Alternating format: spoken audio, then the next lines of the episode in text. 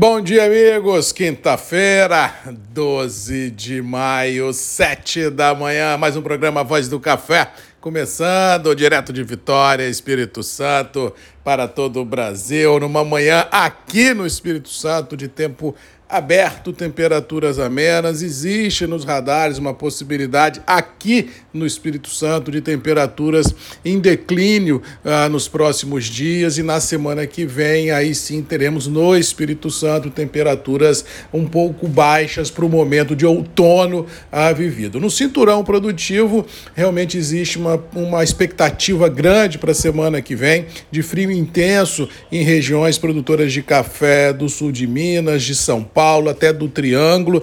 Ah, os mapas estão indicando essa possibilidade a cada dia que passa com mais força, e isso fez com que ontem as bolsas internacionais realmente operassem num forte rally de alta, tanto Nova York ah, quanto Londres, em coberturas ah, de posições vendidas a descoberto no mercado. É o que eu vinha falando aqui já há algum tempo, apenas um fator adverso climático é que seria responsável por essa alavancagem ah, das cotações presenciadas no dia de ontem. Agora, cuidado e atenção, porque mercado de clima é um mercado cruel, porque ele sobe no boato e cai no fato, dependendo das consequências desse fato que porventura venha ocorrer daqui mais sete dias. Ou seja, o mercado indica uma tendência de alta, todo mundo comprando, se protegendo ante um possível sinistro climático na semana que vem. Se houver o sinistro climático, o mercado já está mais ou menos em linha e todo mundo vai buscar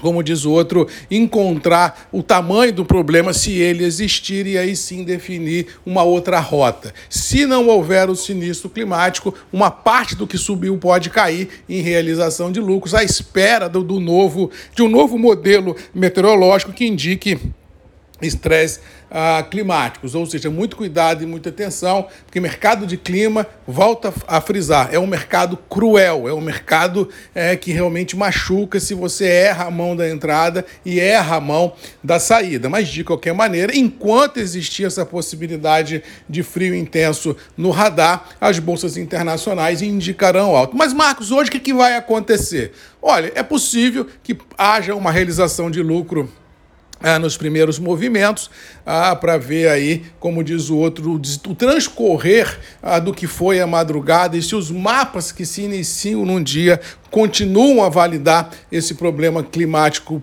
para a semana que vem, porque clima está na mão de Deus, isso, isso muda de uma hora para outra com muita força, ou seja, os próximos dias serão de muita ansiedade, de muito acompanhamento full time do mercado e dos satélites para ver realmente o quão forte é essa massa que vem a subir em regiões produtoras e o mercado vai acompanhar isso de perto. Se a massa continuar forte, o mercado continua forte. Se a massa perder força e indicar chance de frio, mas não de geado, o mercado acalma e realiza lucro. Ou seja, muita calma nessa hora, porque mercado climático, ah, bem ou mal, tudo pode acontecer. Mas o grande problema disso tudo é que, como nós já vimos ano passado, esse mercado só dá esse rompante de alta baseado na desgraça alheia, ou seja, seja, se nós tivermos outra vez, Deus me livre e guarde, geadas em lavouras mineiras, eu tenho muita pena dos mineiros, realmente tenho muita pena da cafeicultura de um estado amigo, mas é assim, o mercado, infelizmente, só sobe em cima dos problemas dos outros. Se nós deixarmos o mercado fluir para a própria lei da oferta e da procura, pelo menos no curto espaço de tempo, o mercado fica em banho-maria e não consegue ah, desatar os nós em que se encontra. Mas é fato que para hoje a adrenalina continua bastante forte, todo mundo de olho no mercado e nos satélites para definir as estratégias de curto prazo. Outro fator também que ajudou os preços internos do café ontem foi o dólar trabalhando aí acima ah, de 5,10, todo mundo acompanhando o desenrolar da coisa, já que os problemas ah, que fez com que o dólar subisse e também ah, foi baseado na possibilidade de alta de juros nos Estados Unidos, que continua no radar, o problema da China, que continua do radar, apesar de não ter a força que tinha nos últimos dias, ou seja, é uma sinalização que por lá os famosos lockdowns pode perder um pouco de força e isso deve dar uma certa calmaria nos mercados financeiros. E com detalhe, ontem, inclusive, nós já vimos vários mercados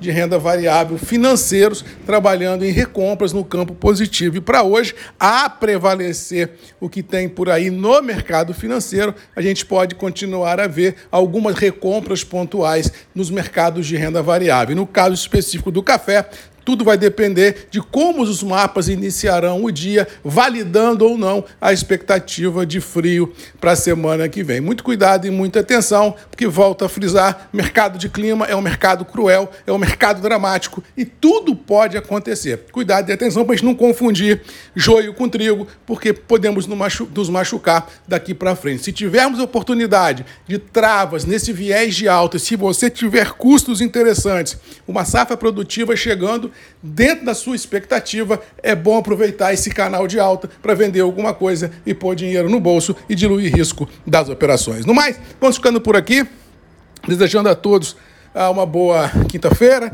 que Deus nos abençoe, que a gente possa enfrentar os desafios e vencê-los e torcendo para que o mercado suba, mas não baseado em geada, porque o que eu não gostaria de ver é mais uma vez os mineiros sofrendo com questões climáticas. No mais, um abraço, fiquem com Deus, boa quinta-feira e até amanhã às sete comigo aqui, Grupos e Redes MM, ponto de encontro de todos nós. Beijo, um abraço e até amanhã. Tchau!